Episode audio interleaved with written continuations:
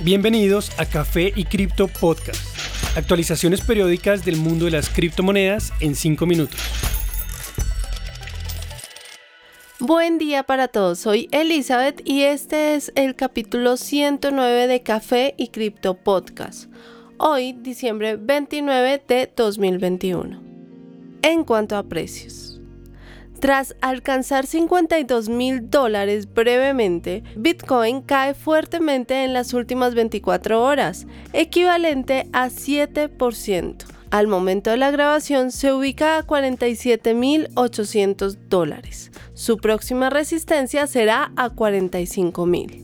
Ether pierde el soporte existente desde julio de este año, cerrando por primera vez por debajo de este nivel, su precio actual de 3.800 dólares. De continuar cayendo, su próximo soporte es a 3.300 dólares. BNB se ubica a 535 dólares, tras caer 5%. Actualmente encuentra un nuevo soporte sobre la curva de precios promedio o EMA de 100 días. Su próximo soporte es a 500 dólares. A pesar de superar los 200 dólares, Solana también cae con un precio actual de 180 dólares. Se ubica sobre la EMA de 50 días. Cardano cierra a 1.4 dólares, una caída de 10% aproximadamente. Su próximo soporte sería a 1.2 dólares. Las demás monedas en el top 10 promedian caídas del 10%. En noticias.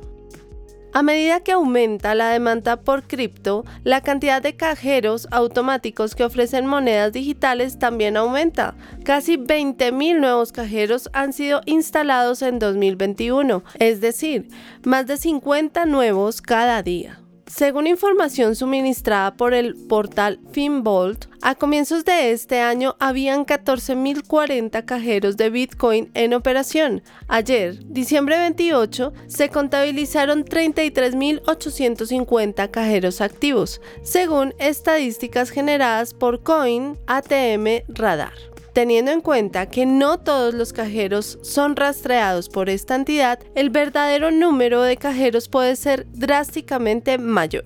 A pesar de la caída de precios en los mercados, en este último trimestre la cantidad de nuevos cajeros se elevó. Este aumento implica un panorama positivo respecto al futuro de las criptomonedas. Para los inversionistas, los cajeros son particularmente atractivos, puesto que les permiten evitar el proceso Know Your Customer o Conoce a tu cliente, que hace referencia a la validación necesaria en plataformas, donde se requieren múltiples documentos y disponibilidad de tiempo para efectuar una verificación de identidad. Por otra parte, el billonario mexicano Ricardo Salinos siempre ha sido un gran proponente de Bitcoin, habiendo sugerido en múltiples ocasiones invertir en esta criptomoneda. En un video que compartió en su cuenta de Twitter, dio consejos financieros a su casi un millón de seguidores. Sugirió a estos que simplemente no inviertan en monedas nacionales.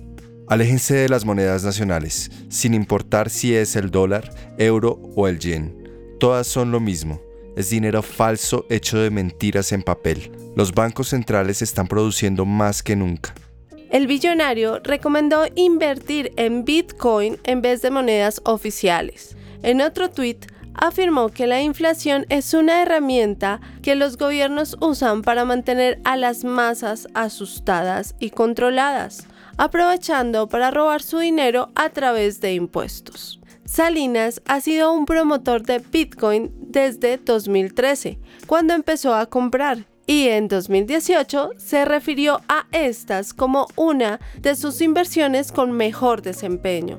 De hecho, en algún momento afirmó que tenía el 10% de su fortuna en la criptomoneda.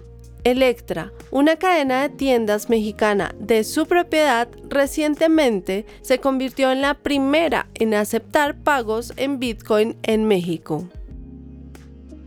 Binance estará celebrando el año nuevo con la aprobación por parte de dos naciones. Esta bolsa, la más grande del mundo por volumen, ha recibido una licencia por parte del Banco Central de Bahrein para operar como un proveedor de servicios cripto en el país según el anuncio, es la primera aprobación que ha recibido Binance en el Medio Oriente y la región del norte de África. En un anuncio, Champen Chao, o CC, presidente de Binance, dijo que la aprobación por parte de reguladores es esencial para construir confianza en la cadena de bloques y Bitcoin, generando mayor adopción. Bahrein, la economía más pequeña del Golfo, ha sido un líder respecto a activos digitales en el sector. Rain Financial se ha convertido en la primera plataforma licenciada para operar en esta región tras aprobación por parte del Banco Central de Bahrein en 2019. Adicionalmente, obtuvieron una licencia en Canadá. Esta subsidiaria manejará activos digitales transferencias de dinero y conversiones de divisas. Binance continúa creciendo a pasos acelerados, sin embargo, ha recibido fuertes críticas por no apegarse a las regulaciones. Recientemente, Binance Turquía fue multado por 750 mil dólares por la Mesa de Investigación de Crímenes Financieros por no cumplir requerimientos de supervisión financiera. Gracias por acompañarnos en este nuevo episodio de Café y Cripto Podcast. Recuerden que pueden continuar con la discusión y hacer parte de nuestra comunidad de cripto entusiastas a través de nuestras redes sociales, Twitter, Instagram y TikTok, donde nos encuentran como Café y Cripto. Y no olviden, la cadena de bloques vino para quedarse. Los artículos y análisis mencionados en este podcast no constituyen una recomendación u oferta de inversión ni una promesa de resultados futuros. Haremos todo lo posible para garantizar la precisión de la información incluida en este podcast sin asumir ninguna responsabilidad por información faltante o incorrecta. Las operaciones con criptomonedas implican un elevado riesgo, incluyendo pérdida parcial o total del capital invertido y pueden no ser adecuadas para todos los inversores.